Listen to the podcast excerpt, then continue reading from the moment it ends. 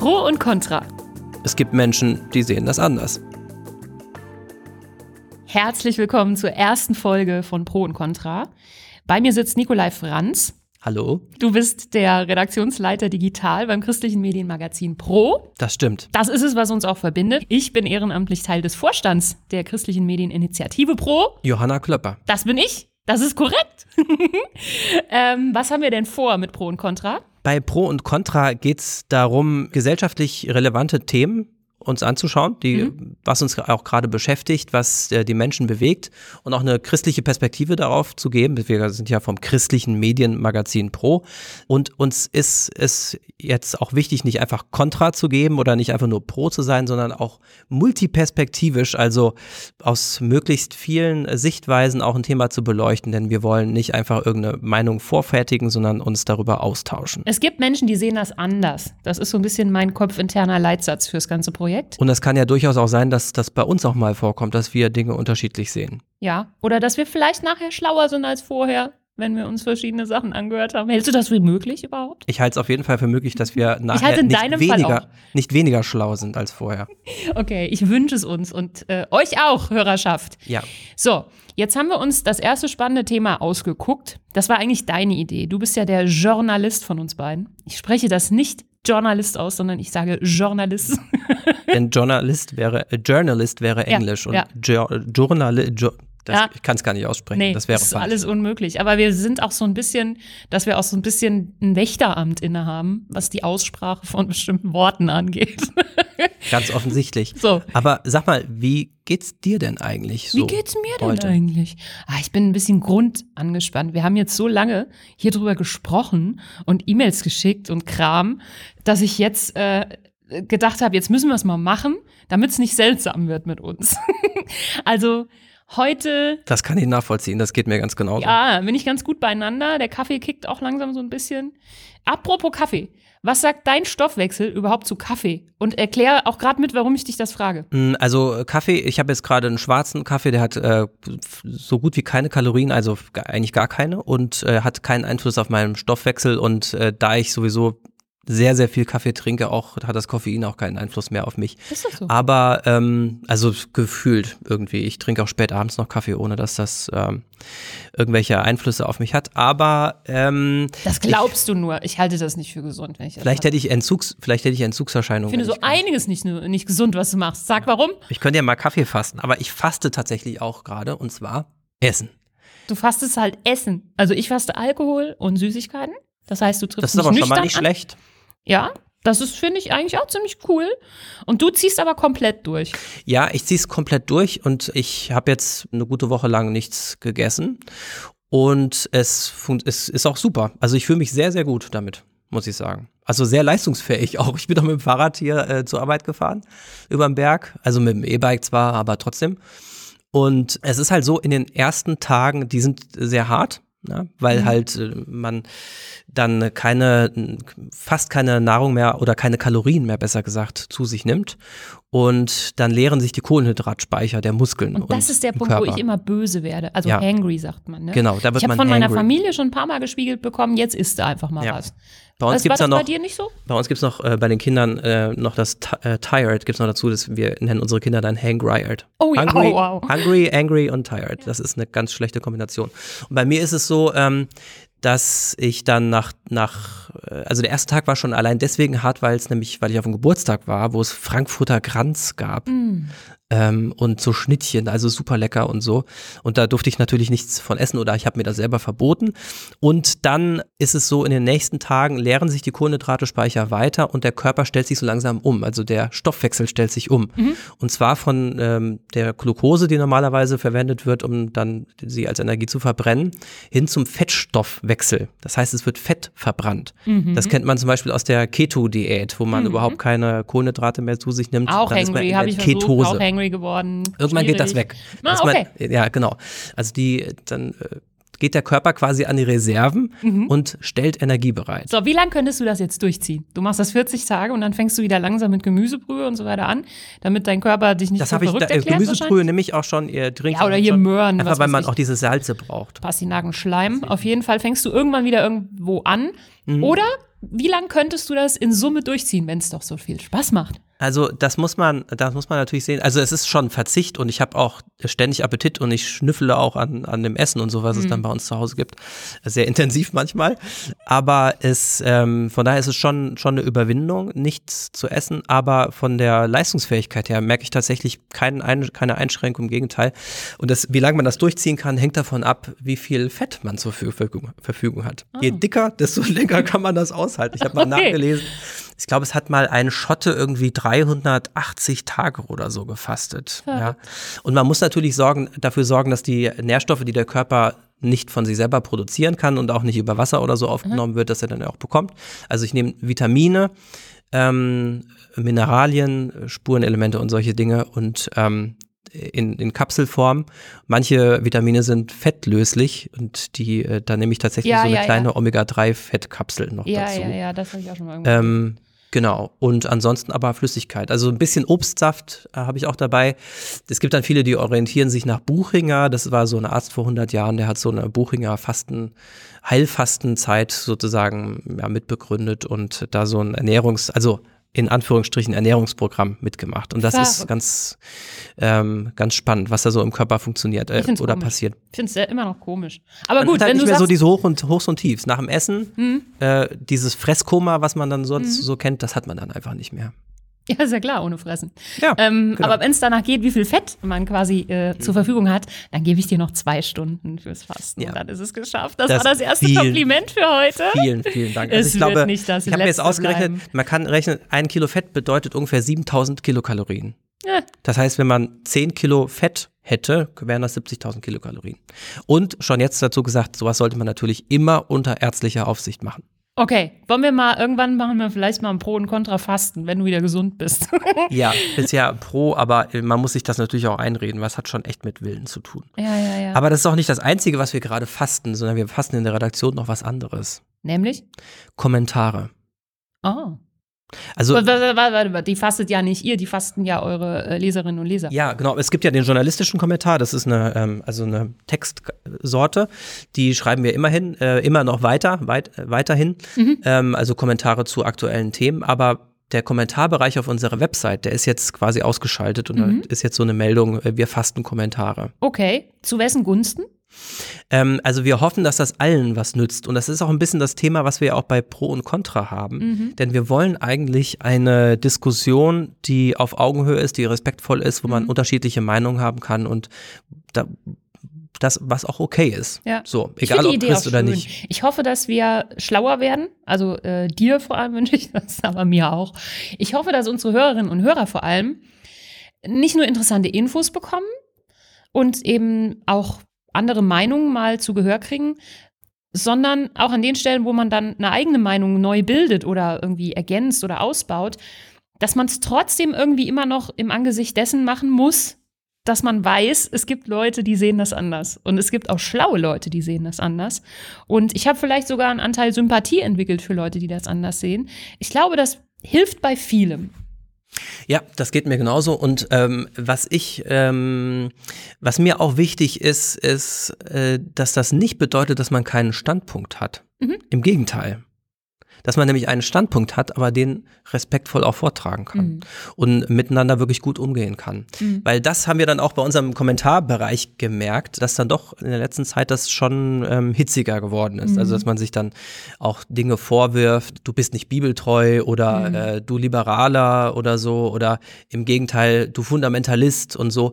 Äh, und das ist eigentlich nichts, was uns wirklich weiterbringt, wenn es dann so äh, immer so vom Hundertsten ins Tausende, Tausendste geht und man auch längst nicht mehr beim eigentlichen Thema ist, sondern eigentlich nur mhm. versucht, dem anderen irgendwie äh, verbal zu schaden. Das ist natürlich bei, längst nicht bei allen Kommentaren so gewesen. Mhm. Viele super gute, hilfreiche Kommentare auch dabei.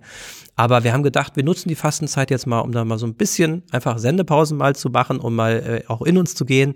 Und die Reaktionen waren total positiv. Also die allermeisten haben uns sehr dafür gedankt, weil die auch dann gesagt haben, mhm. wir finden eure Berichterstattung super, aber wenn ich dann die Kommentare lese, dann äh, schwillt mir der Kamm sozusagen. Ja, ja, ja. ja weil man dann auch will, soll ich jetzt auch was dazu beitragen oder so, ne? Mhm. Und, ähm, und wir versuchen mit dem Podcast jetzt auch mal ja, Themen von verschiedenen Seiten zu beleuchten ja. und dann, das müssen dann auch nicht unsere eigenen Meinungen sein. Nein. Sondern äh, können auch einfach Meinungen sein, die es gibt, die legitim sind. Zum Thema heute, was du vorgeschlagen hast, äh, habe ich nämlich überhaupt gar keine richtige Meinung. Ich weiß auch nicht, ob ich am Ende dieser Folge eine haben werde.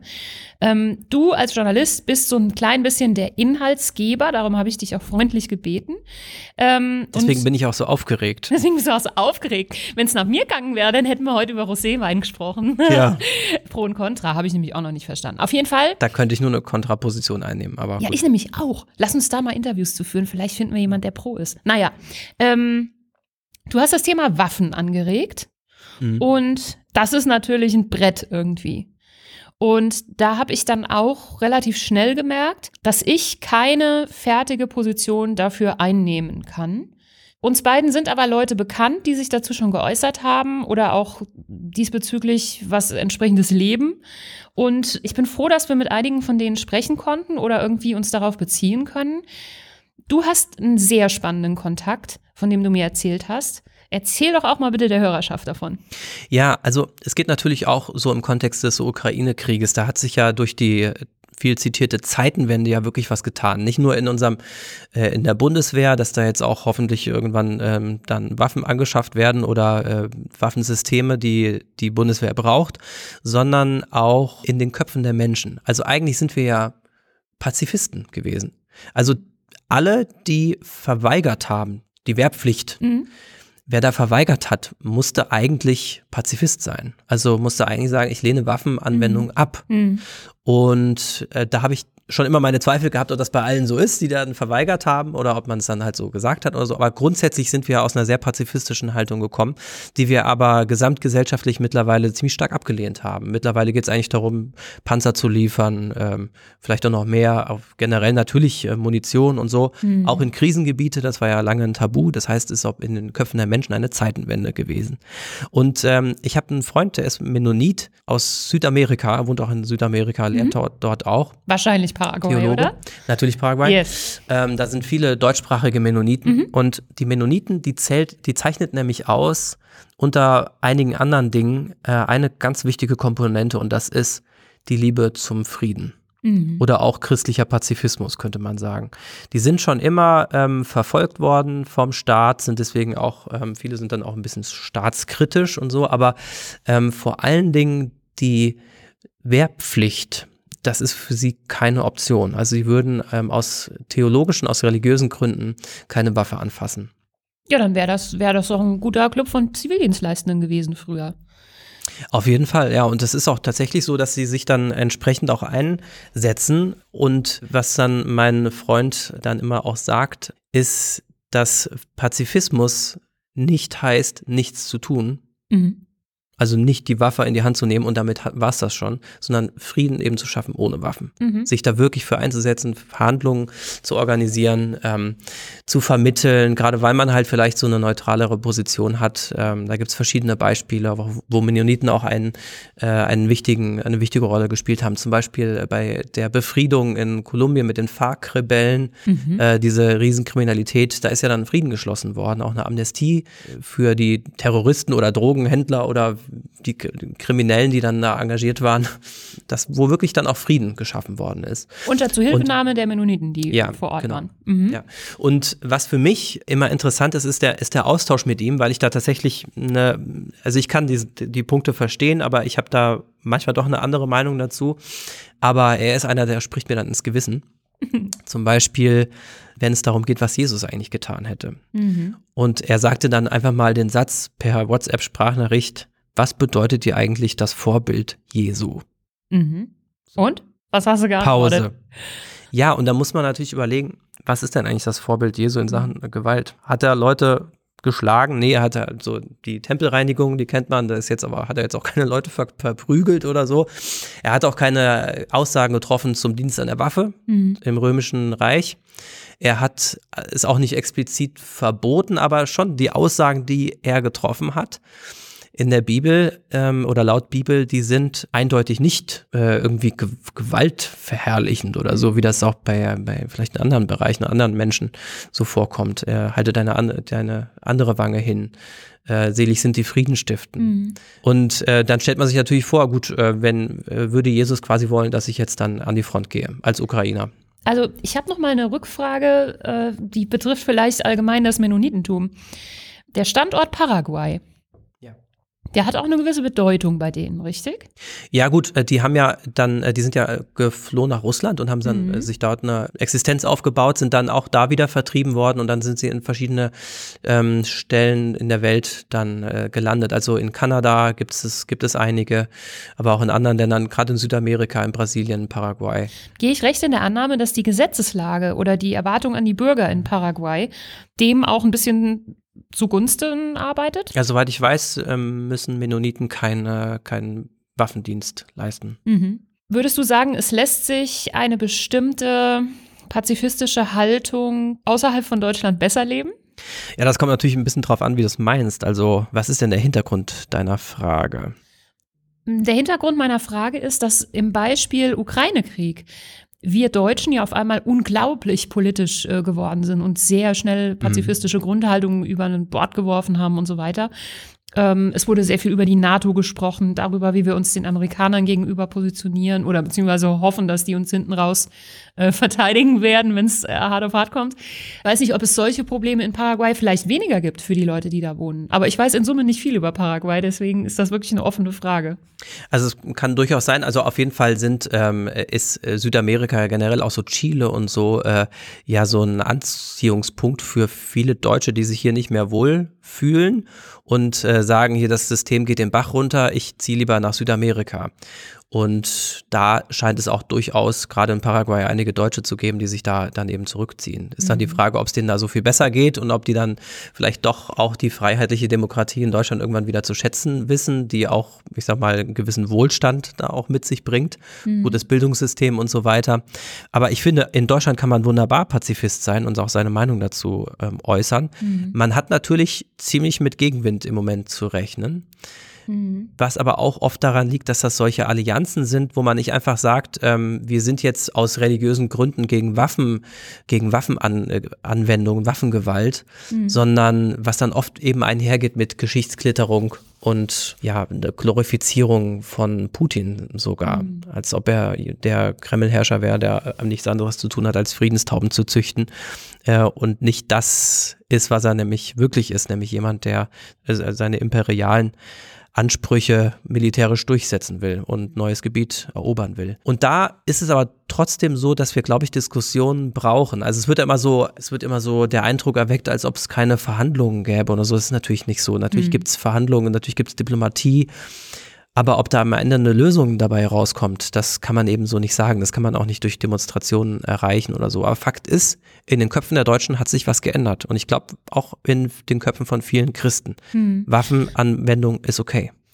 Ich habe mich letzte Woche in Vorbereitung auf unser Gespräch heute auch mit einem Pazifisten unterhalten. Wir haben lecker Kaffee zusammen getrunken und es war wirklich richtig nett und schön.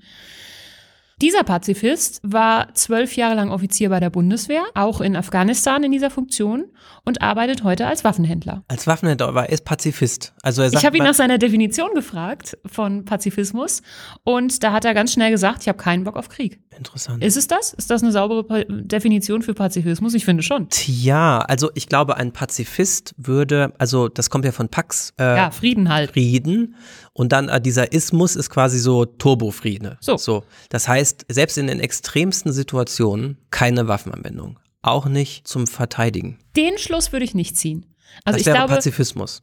Ja, aber ich glaube, man kann doch absolut pro Frieden sein, aber eben auch, so wie mein Ansprechpartner letzte Woche sagen, solange einer bewaffnet ist, sollten alle die Chance haben, sich zu bewaffnen.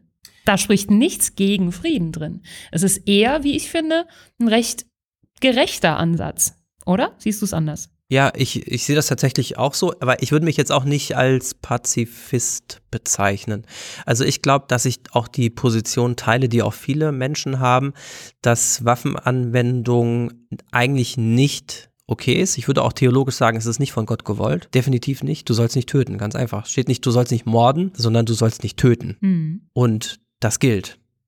Und wenn man dieses Gebot aufweichen will, dann muss schon wirklich was passiert sein. Also dann muss da muss schon wirklich was im Raum stehen, was, womit man wo man durch, durch die Waffenanwendung Schlimmeres verhindern kann. Und zwar mit Sicherheit Schlimmer, Schlimmeres mhm. verhindern kann.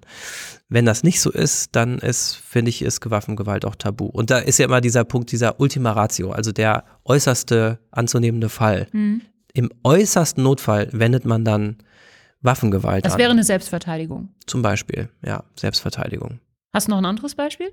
Es gibt ja manche Leute, die sagen, ein Präventivschlag ist auch in, in Ordnung. Mhm. Also der Thorsten Dietz hat in seiner Mega, äh, in seinem Megatext, der bei euch in der Pro erschienen ist, da hat er über Abschreckung gesprochen. Und das fand ich eine interessante Vokabel in dem Zusammenhang. Den Text packen wir wahrscheinlich in die Shownotes, oder? Das Natürlich. sagen immer alle Leute im Podcast. ich habe noch nie in Shownotes reingeguckt, aber guckt bei uns rein, da steht alles. Ey. Vor allem dieser Megatext von Thorsten Dietz. Ähm, Abschreckung. Ist das ein legitimer Fall? Ja, ist ein super Text, den Thorsten Dietzer geschrieben hat. Ich habe kurz nach dem Ausbruch des Krieges habe ich ihn gebeten, ob er mal vielleicht eine evangelische Friedensethik mal eben schreiben kann. Und wie er halt so ist, hat er das halt gemacht. Und das war, ich glaube, an seinem Geburtstag auch noch oder so. Und dann ist der Text erschienen und der ist wirklich sehr lesenswert. Sehr, ja, finde ich sehr ausgewogen. Das ist ja mein Notfallplan. Wir sagen immer, dass wir eine Stunde lang nicht dümmer werden wollen, gell? Wenn uns irgendwann was Material oder das Hirn ausgeht, dann lesen wir einfach Thorsten Dietz Texte vor. Auf Yes.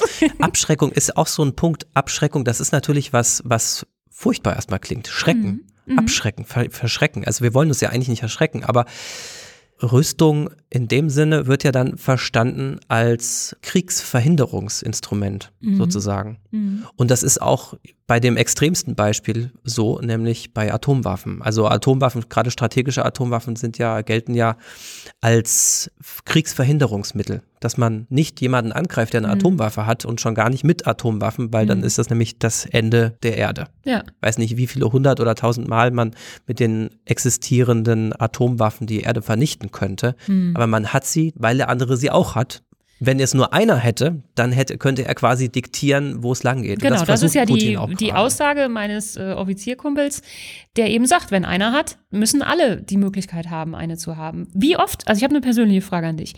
Warst du froh, als der Ukraine-Krieg ausgebrochen ist, dass die Amis im Ernstfall auch atomar uns verteidigen können? Ja, also atomar ist ja so, das wird ja dann immer wieder gesagt, atomar kann man keinen Krieg gewinnen, sondern das ist dann einfach das Ende. Ja, natürlich, so. aber das war ja, du hast ja jetzt gerade diesen Abschreckungsfall durchgespielt. So, wie oft haben wir denn drüber nachgedacht, oh nein, wenn Putin jetzt komplett freidreht, was machen wir denn dann? Oh, Gott sei Dank, der Amerikaner. Also, die Abschreckung scheint ja irgendwie zu funktionieren, oder? Also die NATO ist natürlich ein, ein Bündnis, was äh, sehr gut funktioniert durch Abschreckung. Also wer will sich mit der NATO anlegen? Da so. muss man wirklich Todes mhm. lebensmüde sein. Mhm. Und das funktioniert und da war ich auch, das fand ich schon immer gut eigentlich, dass man so eine so ein Verteidigungs, also so eine so eine Sicherheit hat, Sicherheitsgarantien oder ein Sicherheitsbündnis, was im Ernstfall eingreifen würde. Ich habe dann aber immer, ich habe mich früher immer so ein bisschen als äh, Bellizist gefühlt, obwohl ich keiner war, aber weil ich den, also im Gegensatz zu Pazifist, also Bellum ist der Krieg, Pax ist der Friede, das ah. heißt so Kriegstreiber oder sowas, ähm, weil man ja schon früher, deswegen sage ich auch Zeitenwende, es schon so war, äh, wer das äh, eigentlich auch nur toleriert hat oder eigentlich gut gefunden hat, dass es sowas wie die Bundeswehr gibt, die mhm. unser Land dann auch verteidigen würde oder so, dass man dann eigentlich schon fast in die rechte Ecke gestellt wird oder so. Ähm, ja, da muss ich aber auch sagen, das ist dann irgendwie auch nicht der durchdachteste Ansatz, oder? Absolut, aber zum Beispiel Republika, vor wenigen Jahren noch da hat die Bundeswehr einen Recruiting-Truck hingestellt, also so einen Stand, wo man, wo sie nach, nach, für Nachwuchs geworben haben. Es hat einen riesen Shitstorm gegeben, Verrückt. dass diese ach so gute Republika, also die Digital-Leute, die nur Gutes im Sinn haben, dass die sowas Furchtbares wie die Bundeswehr unterstützen könnten. Mhm. Und das würde heute auf der Republika nicht mehr so sein, da bin ich mir sicher. Verrückt. Da hat sich ich was hab, geändert. Ich habe äh, den eben genannten Offizier danach gefragt, ja. wie er sich, als er noch bei der Bundeswehr aktiv war, im Berufsbild selbst definiert hat. Er hat was Cooles gesagt, finde ich, nämlich, dass er ein Dienstleister für den Staat ist. Fertig. Also das finde ich eine ganz vernünftige Definition. Ähm, ich habe gefragt, ob, ob er sich mehr Wertschätzung der Bundeswehr gegenüber wünschen würde oder so weiter. Hat er gesagt, ja, für einen Richter klatschen die Leute auch keinen Applaus. Also ist ja auch ein Dienstleister für den Staat. Aber ähm, einer, der sein, er ist als Soldat jemand, der sein Leben riskiert. Das habe ich eben auch entgegnet.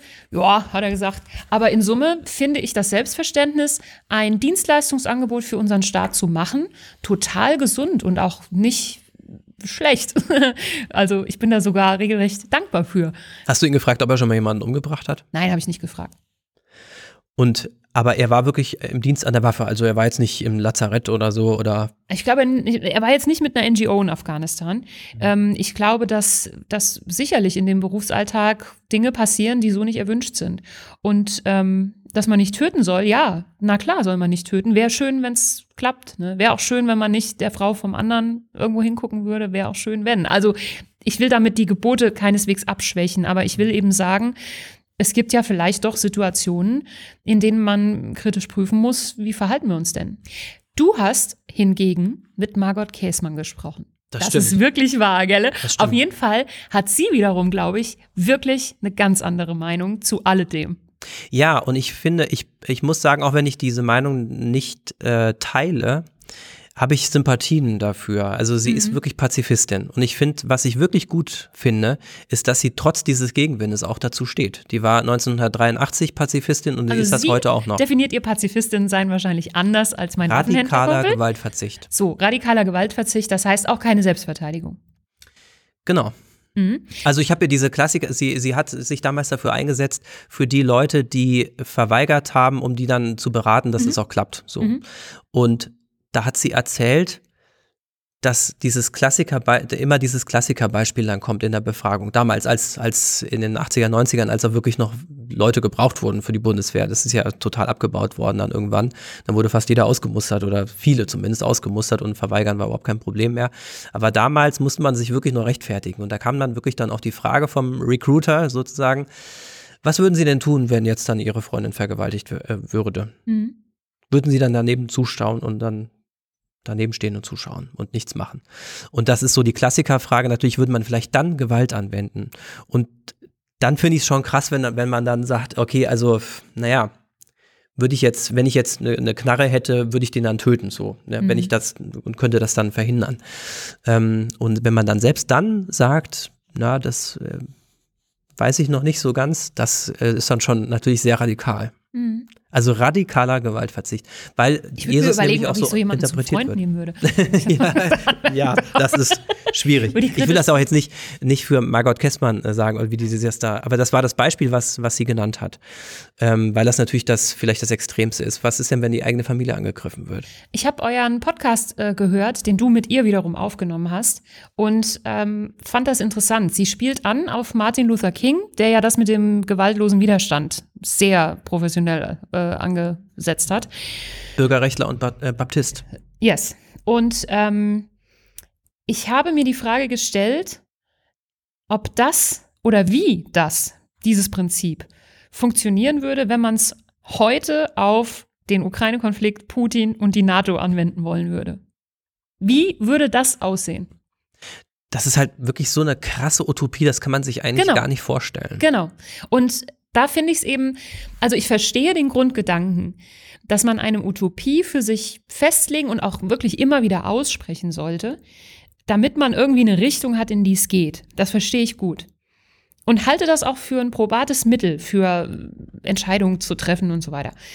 Ich weiß aber nicht, wie praktisch anwendbar manches ist. Weißt du, was ich meine?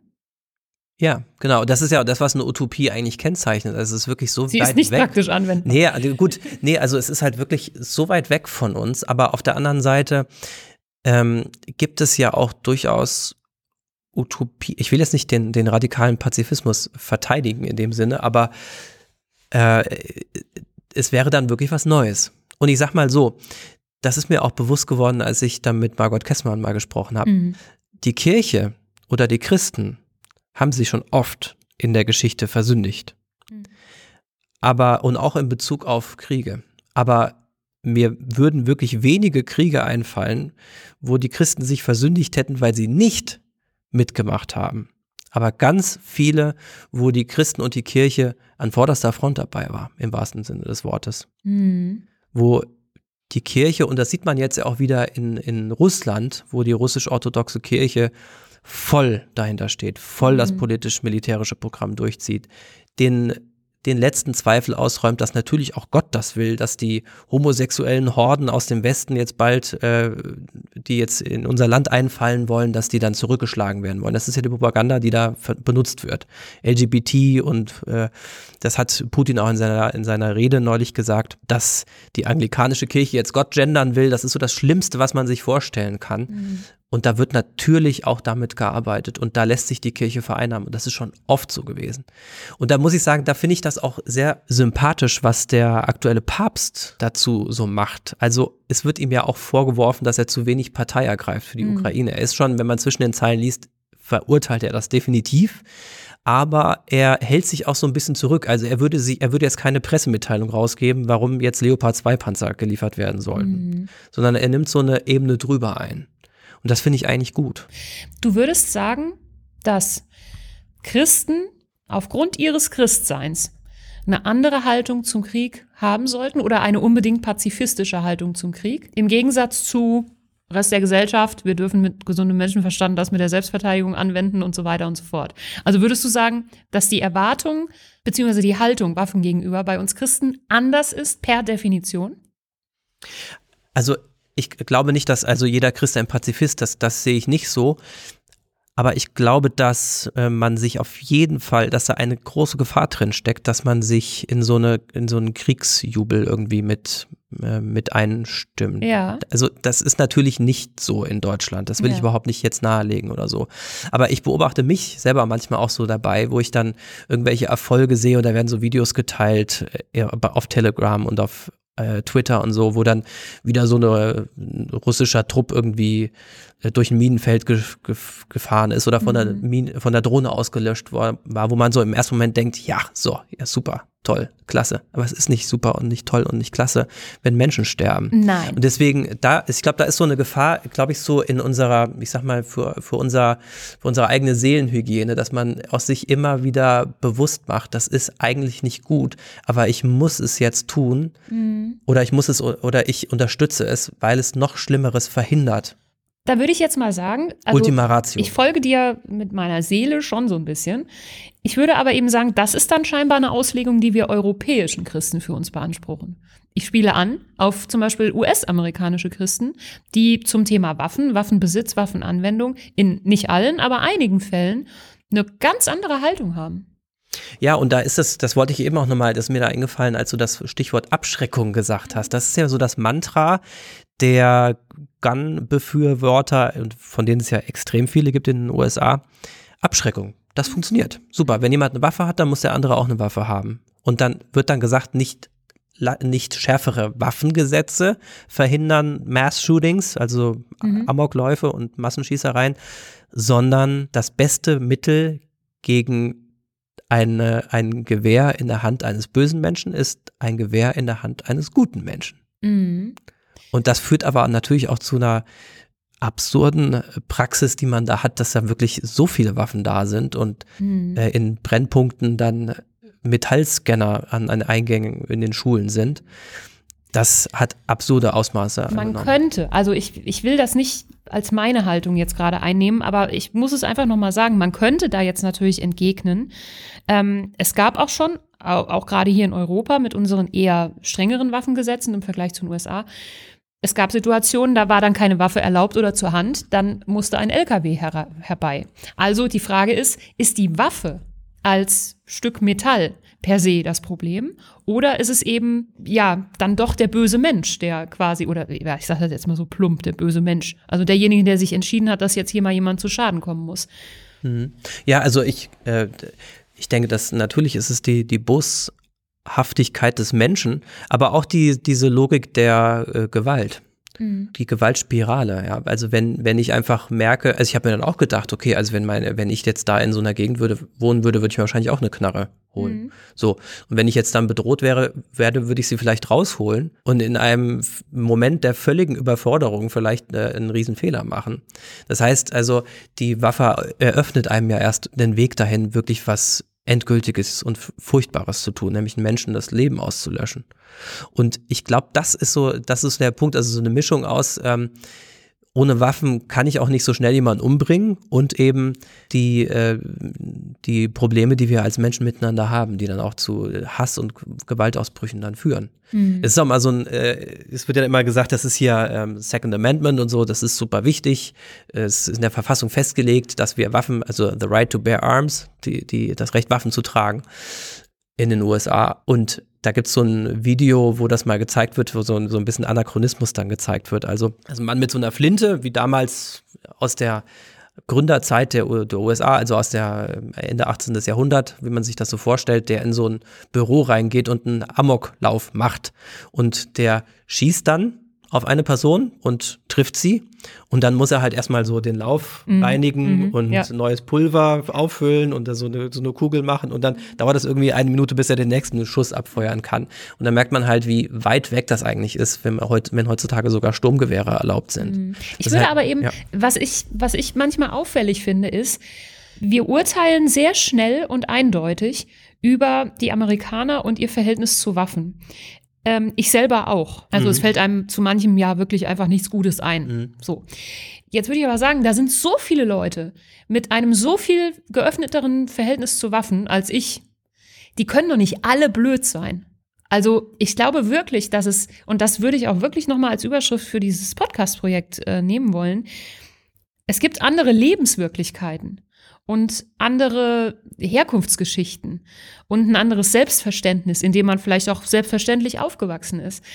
Das heißt, nicht alles, was mir absurd vorkommt, muss gleichzeitig auch blöd sein, oder? Ja, und wir leben nun mal auch in, in einem Land, wo das Gewaltmonopol beim Staat liegt und das ist auch wirklich akzeptiert, also in weiten Teilen der Gesellschaft. Auch wenn man dann mal andere Berichte hört oder sowas, ist kein Vergleich jetzt zu anderen Ländern. Wir leben in einem sehr, sehr sicheren Land. Und die Polizei in den USA steht ja auch oft unter, äh, in der Kritik und so. Und wo man auch das, den Eindruck hat, da ist nicht so das Sicherheitsgefühl vielleicht da, wie das in anderen Ländern ist in den USA, was ja auch die, die Zahl der Morde eindeutig zeigt.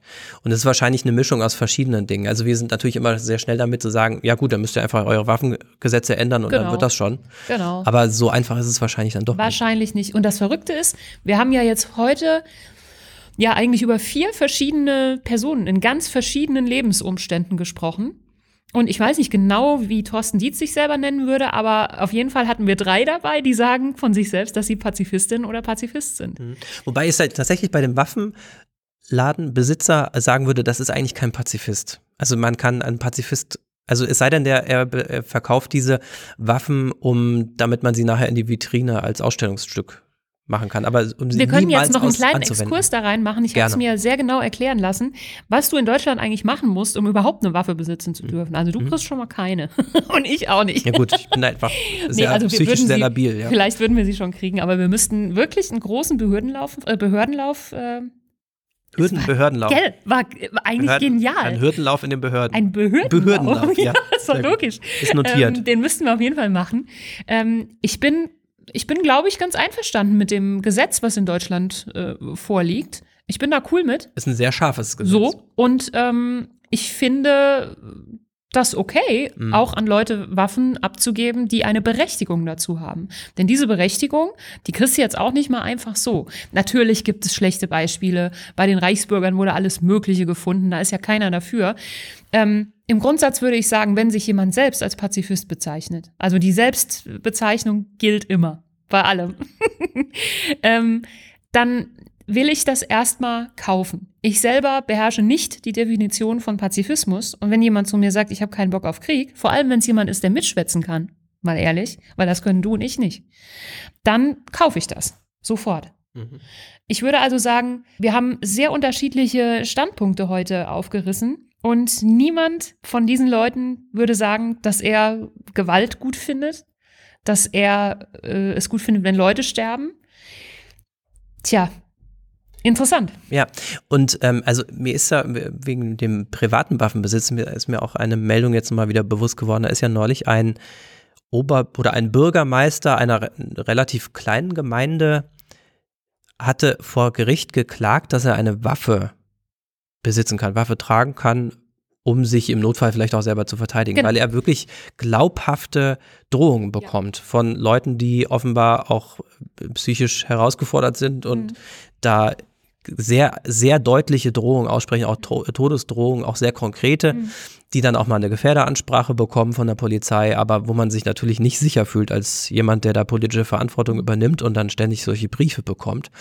Und dieser Mann durfte das nicht. Also du musst zunächst mal für den Waffenschein, er hat sich einen Schreckschuss, im Unterschied Schreck. zum kleinen Waffenschein, der kleine Waffenschein mhm. berechtigt dich, äh, Schreckschuss- und Reizgaswaffen zu. Ja, das hat er, genau. Äh, den, genau. kriegt man so, ne? Also nee, auch nicht so. Dafür brauchst du den kleinen Waffenschein, der, den kriegst Also ich meine, den, den kleinen, aber da muss man jetzt nicht so viele Hürden Schon auch einige. überwinden. Im, Behörden. Den Behörden.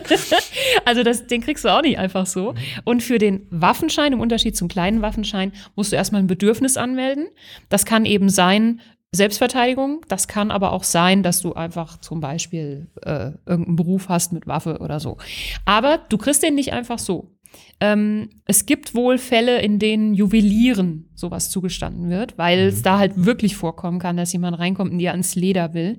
Mhm. Aber ansonsten, wie in dem von dir geschilderten Fall, kriegst du die Dinger nicht hinterhergeschmissen. Also ich bin mit der Situation in Deutschland zufrieden und ich habe kein Anrecht, einen Waffenhändler in unserem Land zu irgendwas zu ernennen oder äh, zu verurteilen in irgendeiner Richtung. Ja, das stimmt. Es ist halt auch die Frage, wie man diese Begriffe füllt. Also für Krieg ist wahrscheinlich kaum einer, aber das war auch anders in anderen Zeiten. Also wo das durchaus ja auch als Ehre angesehen wurde, dann im Militär dienen zu dürfen und dann vielleicht sogar für sein Vaterland zu fallen. Da muss man sich auch bewusst machen, historisch ist da wirklich was geschehen seit dem Zweiten Weltkrieg in unserem Land. Und das finde ich auch sehr positiv, muss ich sagen, dass da äh, nicht mehr so, also wer würde denn sagen, ich, ich freue mich für mein Vaterland zu sterben? Nee, also ich jetzt nicht. Im, im Verteidigungsfall, also wenn es wirklich hart auf hart kommt, vielleicht schon, ja, damit man auch noch irgendwie dem Ganzen dann noch was, naja, nicht Positives, aber was wenigstens sagt, es ist wenigstens wirklich ein guter Zweck gewesen. Was man, was mir an der Formulierung, glaube ich, gerade ein bisschen aufstößt, ähm, natürlich ist es heute nicht mehr so diese allgemeine Rhetorik, dass das jetzt irgendwie das Beste ist, was du machen kannst, hm. mit 17 dich totschießen zu lassen. Das hat sich verändert, das ist sehr gut so.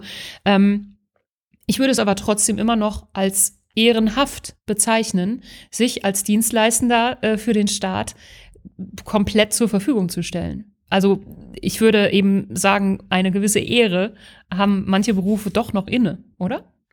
Auf jeden Fall. Also das ist natürlich ist ich, ich rechne das diesen Menschen auch wirklich hoch an, auch Polizisten, die da ihr Leben aufs Spiel setzen. Also natürlich sterben nicht ständig Polizisten, aber zumindest die körperliche Unversehrtheit steht ja da schon mal in Frage. Wenn man da auf Demonstrationen ist und sich bewerfen lassen muss, ähm, schlagen lassen muss, natürlich äh, gibt es auch Polizisten, die überreagieren, aber trotzdem, das ist, ich würde auch sagen, eh, ehrenwert oder ehren, ehrenhaft. Steile, ja. steile Frage, steile These, du bist aber, ja so ein Wortklauber. Ja, aber das, ähm, was ich mich immer frage, dann, wenn wir jetzt, wir, wir nehmen jetzt hier einen Podcast auf so und sprechen darüber, über Pazifismus und über Waffengewalt für, Leu für andere Leute.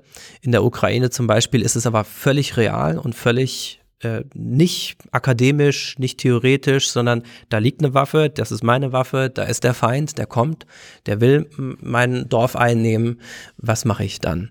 Und ich würde dich auch mal ganz persönlich fragen, würdest du wirklich eine Waffe nehmen und damit auf Menschen schießen und sie töten? Also in Ernstsituationen, glaube ich, verwandelt sich jeder von uns ganz, ganz schnell in irgendwas anderes. Da will ich mich mhm. selber überhaupt nicht von ausschließen.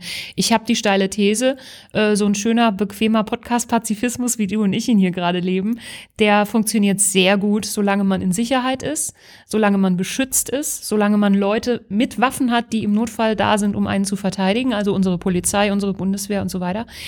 Diese Situation haben die Leute in der Ukraine nicht. Und ähm, ich kann überhaupt nichts davon verurteilen, was zur Selbstverteidigung getan werden muss. Ich finde nur einen Gedanken interessant, und zwar, ähm, also wenn man das wirklich so aus einer ganz geistlichen Perspektive sagt und sagt, okay, ich bin Christ und wenn ich getötet werde, dann komme ich in den Himmel. Platt gesagt. Also ist einfach so die christliche Überzeugung. Ähm, wenn, äh, wenn ich jetzt jemanden, also habe ich dann das Recht, jemanden das Leben zu nehmen, der, keine Ahnung, ich weiß nicht, wo er steht, was er für einen Hintergrund hat, warum er da ist und so. Ist mein Leben wirklich so viel wert, dass ich es verteidigen muss und lieber jemanden anderen das Leben nehme, obwohl ich doch Christ bin und weiß, dass der Tod für mich nicht das letzte Wort hat? Ich für mich kann das nur sagen. Ich würde nicht jubelnd in eine geladene Waffe reinlaufen, weil ich dann schneller beim Heiland bin. Das würde ich nicht machen. Ich stehe in sozialen Zusammenhängen, ich stehe in Verantwortung, ich bin eine Mutter. Also ich, ähm, es würde mir nicht einfallen, mhm. weißt du? Ähm, deswegen finde ich diese Frage, oder ich würde sie dahingehend beantworten, dass ich sage, nee, wir Christen wir müssen uns jetzt nicht schneller totschießen lassen als alle anderen. Das glaube ich nicht. Und äh, ich glaube auch nicht, dass Situationen uns das Recht verleihen, uns über die zehn Gebote hinwegzusetzen oder so irgendwas. Ähm, ich, der Heiland kommt ja nicht zu mir und sagt, so Johanna, jetzt gilt's. Wir, wir klammern das kurz aus. Das passiert nicht. Ich glaube aber, dass wir alle, egal wie wir uns zum Tötungsgebot verhalten, am Ende des Tages Vergebung brauchen werden. So, das rechtfertigt nichts. Also äh, absolut, ja, das sehe ich auch so. Ich glaube, dass das die Situation ist, die ewig da ist. So mhm. und ähm, das soll, sagen wir mal, auch in meine Haltung dazu einfließen, dass ich eben denke, ja, ich werde Vergebung brauchen. Die Leute, die töten, werden Vergebung brauchen. Die Leute, die es nicht machen, werden es auch brauchen. Ja, ja, und Krieg ist für alle, auch für die Sieger, eine eine schlimme Erfahrung. Also posttraumatische Belastungsstörungen sind ja extrem verbreitet unter ehemaligen Soldaten, auch die, die jetzt nicht an der Front ge gedient haben. Aber natürlich äh, verlieren viele Menschen ihr Leben, aber viele Menschen verlieren auch ihr Leben. Also wirklich ihr, ihren, ihren ähm, Bezug zum Leben. Mhm. Verlieren ihre psychische Gesundheit. Äh, sind körperlich verwundet, haben vielleicht, sind für immer gezeichnet, innerlich und äußerlich vom, vom Krieg. Und natürlich ist das nichts Gutes, aber wenn man jetzt das Gebot nimmt, du sollst nicht töten, kann das eigentlich nur dann überstrahlt werden, sozusagen, wenn es ein anderes Interessensgut gibt, was noch wichtiger ist, nämlich um noch mehr Schlimmes zu verhindern. Und da prallen natürlich dann Utopien und, und Realitäten oft aufeinander. Also wenn die, ähm, wenn die Ukrainer sagen würden, wir wenden keine Gewalt an und wir überlassen euch unser Land, dann wäre natürlich, das ist ja so die Argumentation davon, manchen Pazifisten dann auch, dann würde, würden weniger Menschen, wenn man sich das so aufrechnet, wahrscheinlich am Ende gestorben sein, wenn man einfach Russland das, das Land schenkt, sozusagen die Ukraine ist jetzt euch und dafür bleiben wir alle am Leben. Hat man vielleicht nur ganz wenige Menschenleben zu beklagen. Aber die Frage ist natürlich auch, zu welchem Preis mhm. und was, äh, wie geht das dann weiter? Mhm. Und ist das das Allerwichtigste, dass keine Menschen sterben? Aber diese, ich habe den Eindruck, dass diese Fragen kaum eigentlich gestellt werden, weil am Ende, wir haben jetzt trotzdem Zehntausende Tote, mhm. wahrscheinlich auf beiden Seiten, jetzt schon. Und es werden leider wahrscheinlich auch noch viel mehr werden. Und das ist auch der Preis. Naja, die Frage die ist ja, von zahlen. wem werden diese Fragen nicht gestellt? Hm. Also du und ich und Alice Schwarzer und Sie alle, wir können uns das stellen, alle jeden Tag 15 Mal sie. fragen. Wir stellen sie permanent und hm. irgendwo lesen wir unsere Antworten darauf. Hm. Aber ähm, es gibt eben ent Entscheidende, die wir nicht sind, hm. ähm, die sich diese Frage offensichtlich nicht stellen oder sie anders beantworten als wir. Ja. Das würde ich sagen. Ich habe noch eine Frage an dich. Ja. Was hast du gelernt aus den Gesprächen, die du geführt hast im Vorfeld, äh, diese Folge betreffend, vielleicht auch aus unserem Gespräch heute, gibt es irgendwas, wo du sagst, ich glaube, meine Haltung hat sich da und dahingehend verändert? Also, du warst ja früher ein Kriegsfreund. Wie heißt das nochmal? Nee, das Bellizist, ja. So kann man sich, äh, so kann man sich manchmal fühlen, wenn man den Eindruck hat, alle, alle finden es furchtbar, genau. dass wir eine du Armee haben. als Bellizist. Genau, ich als Bellizist. Nee, also ich war, äh, also ich, für, für mich hat sich äh, tatsächlich das so ein bisschen geöffnet. Also ich habe jetzt nicht meine Position grundsätzlich äh, geändert, aber ich finde es erstmal interessant, dass es einen Waffenhändler gibt, der sich als Pazifist bezeichnet, wobei ich dann mich tatsächlich inhaltlich relativ nahe bei ihm sehen würde. Jemand, der Krieg nicht will, aber dass es wirklich die Ultima Ratio gibt, wo Waffengewalt notwendig ist, um Schlimmeres zu verhindern. Das ist wirklich meine Überzeugung, die auch so ist. Das muss sich natürlich in der Praxis auch bewähren, aber gleichzeitig muss ich sagen, dass ich Respekt habe vor Pazifisten, auch gerade die das aus, aus religiösen, aus christlichen Gründen tun. Denn dann muss ich wirklich manchmal sagen, also wenn man wirklich mal sich das Beispiel Jesu anschaut, dann kann man auch manchmal ziemlich kleinlaut werden. Ja, das wenn man, sowieso permanent. Wenn man, ja, wenn man ähm, sich überlegt, würde Jesus das jetzt wirklich wollen, dass da Menschen sterben? Auf der einen oder auf der anderen Seite. Und das finde ich, also diese Perspektive finde ich, ähm, hilft so ein bisschen nicht mehr so nur aufs Kriegsgeschehen zu gucken, sondern irgendwie den Horizont auch noch mal ein bisschen zu weiten auf mhm. das, was wirklich ankommt im Leben. Und das ähm, auch wir nur im vorletzten Leben, um mal diese, diese, dieses Klischee zu zitieren, dieses, ähm, diese Floskel vielleicht. Also, dass es äh, jemanden gibt, der über den Mächten und Gewalten dieser Welt steht. Das glauben du und ich. Ich glaube, es gibt Leute, die sehen gelernt? das anders. Das stimmt, ja. ich habe gelernt und ja, das kann ich, kann ich da jetzt gut anschließen. Also du und ich glauben das mit dem vorletzten Leben, yes. Es gibt Leute, die sehen das anders und ich glaube, das ist mein Learning, glaube ich, in diesem Zusammenhang. Wir brauchen einander. Ne? Also ich finde es gut, wenn es Leute gibt, die Utopien aufmalen können, die mhm. so eine Richtung und ähm, ja, vielleicht auch Lust auf bestimmte Haltungen, Konzepte, Modelle ähm, machen können. Ich glaube aber, es gibt auch Leute, die diese Utopisten im Notfall mit Waffen verteidigen können. Ja.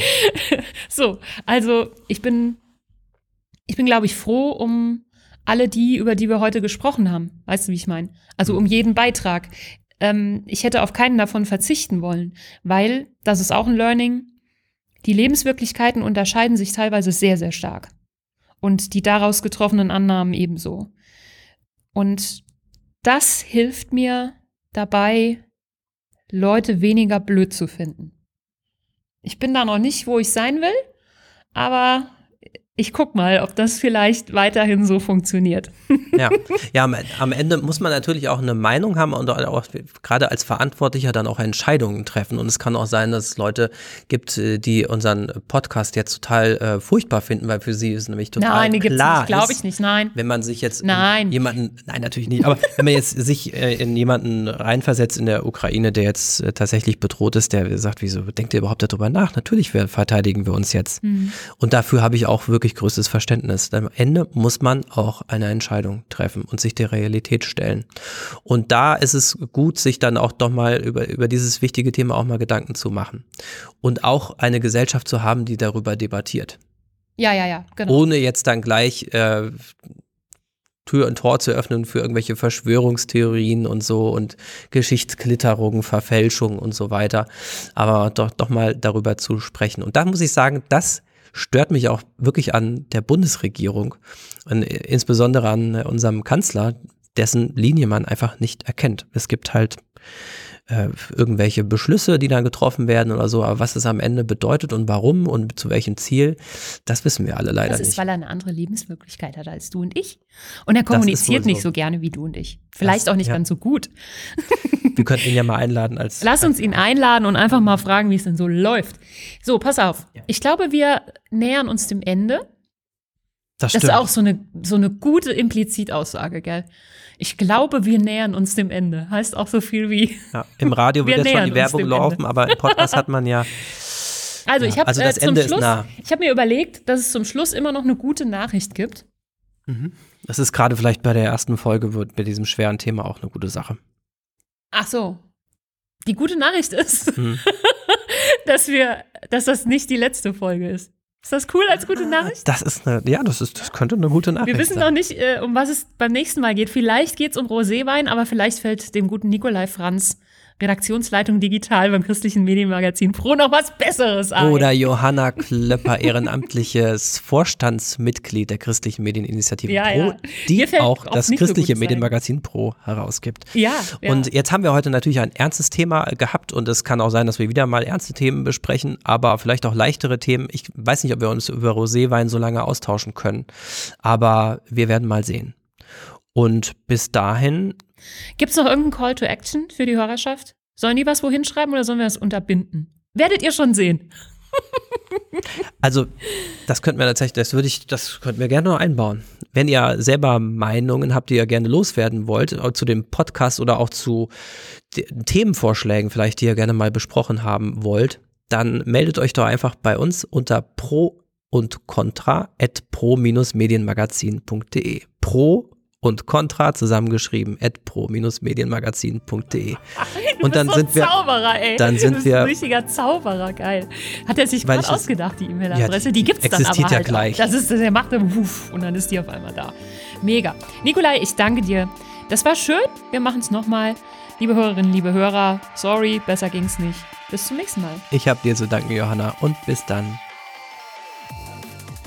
Pro und Contra. Es gibt Menschen, die sehen das anders.